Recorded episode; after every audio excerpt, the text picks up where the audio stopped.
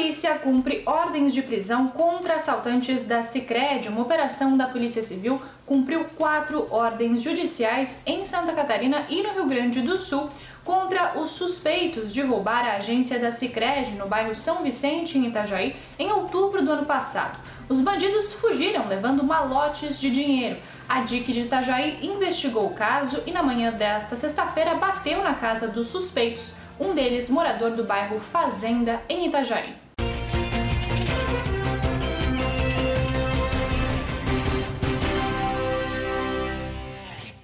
Revisão do plano diretor vai para a fase final. O processo de revisão do plano diretor de Itajaí está na fase de conclusão e será levado à Câmara de Vereadores para votação em fevereiro.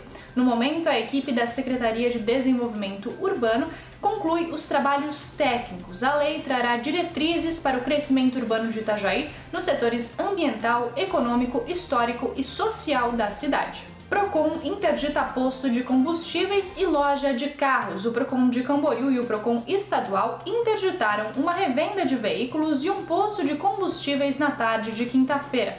A loja de revenda de veículos na Avenida Santa Catarina tinha inúmeras reclamações e boletins de ocorrência registrados na Polícia Civil. Já o posto de combustíveis no centro foi autuado em 2021 por estar sem o alvará ambiental e sem a exposição no prédio do quadro de tributos.